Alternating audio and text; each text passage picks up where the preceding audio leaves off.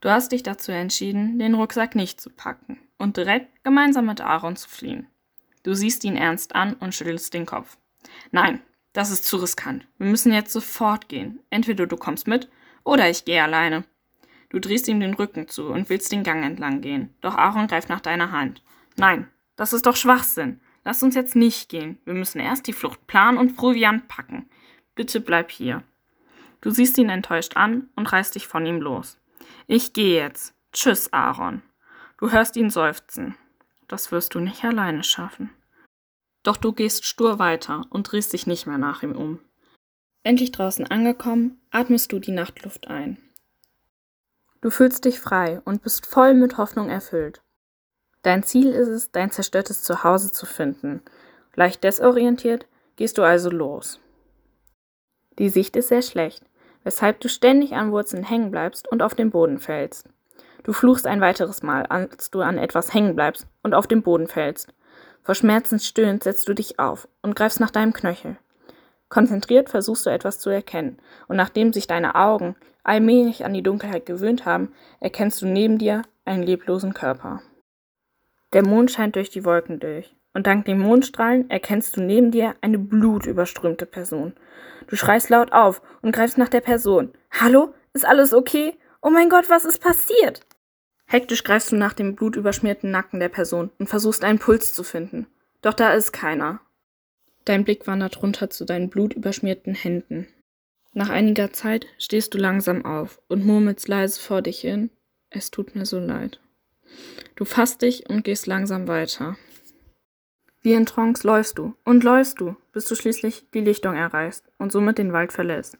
Du bist überfordert und dein Kopf ist benebelt. Nach einer Zeit stehst du vor deinem Haus. Wie du hierher gekommen bist, weißt du nicht. Du bist einfach nur müde und traurig. Das Einzige, was dich jetzt noch aufrecht hält, ist der Gedanke, dass hier jemand auf dich wartet. Mama? Papa? Ist hier jemand? Ich bin hier. Ich bin hier. Wo seid ihr? Ich habe den Code geknackt. Bitte. Irgendjemand? Nein? Warum denn nicht? Was mache ich hier? Verzweifelt brichst du schreiend zusammen und fängst unkontrolliert an zu weinen. Panisch schnappst du nach Luft. Du realisierst, dass du nun ganz alleine bist. Dein Herz rast und du hast Angst, dass es jeden Moment platzen könnte. Dein Herz schmerzt und du holst hysterisch nach Luft. Doch, obwohl du ständig nach Luft schnappst, scheint deine Lunge sich nicht zu füllen.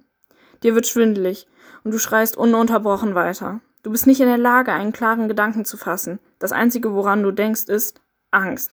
Dein Blickfeld wird immer kleiner, bis plötzlich alles schwarz ist. Um dich rum ist plötzlich alles ruhig. Du hörst auf zu schreien, deine Tränen trocknen. Verwirrt blinzelst du auf den Platz, an dem eigentlich dein Haus steht. Du schaust dich um und erkennst, dass alles zerstört ist. Du suchst nach einem Anzeichen von Leben, doch alles, was du siehst, sind deine blutüberschmierten Händen. Was ist das? Ist das mein Blut? Verwirrt siehst du auf deine Hände hinab und versuchst das Blut an deiner Hose abzuwischen. Tief in Gedanken versunken hörst du ein Geräusch. Du erschreckst dich und zuckst langsam zurück. Ängstlich gehst du einen Schritt zurück und verlierst dabei das Gleichgewicht. Kurz bevor du auf dem Boden ankommst, spürst du, wie zwei Arme dich sanft auffangen.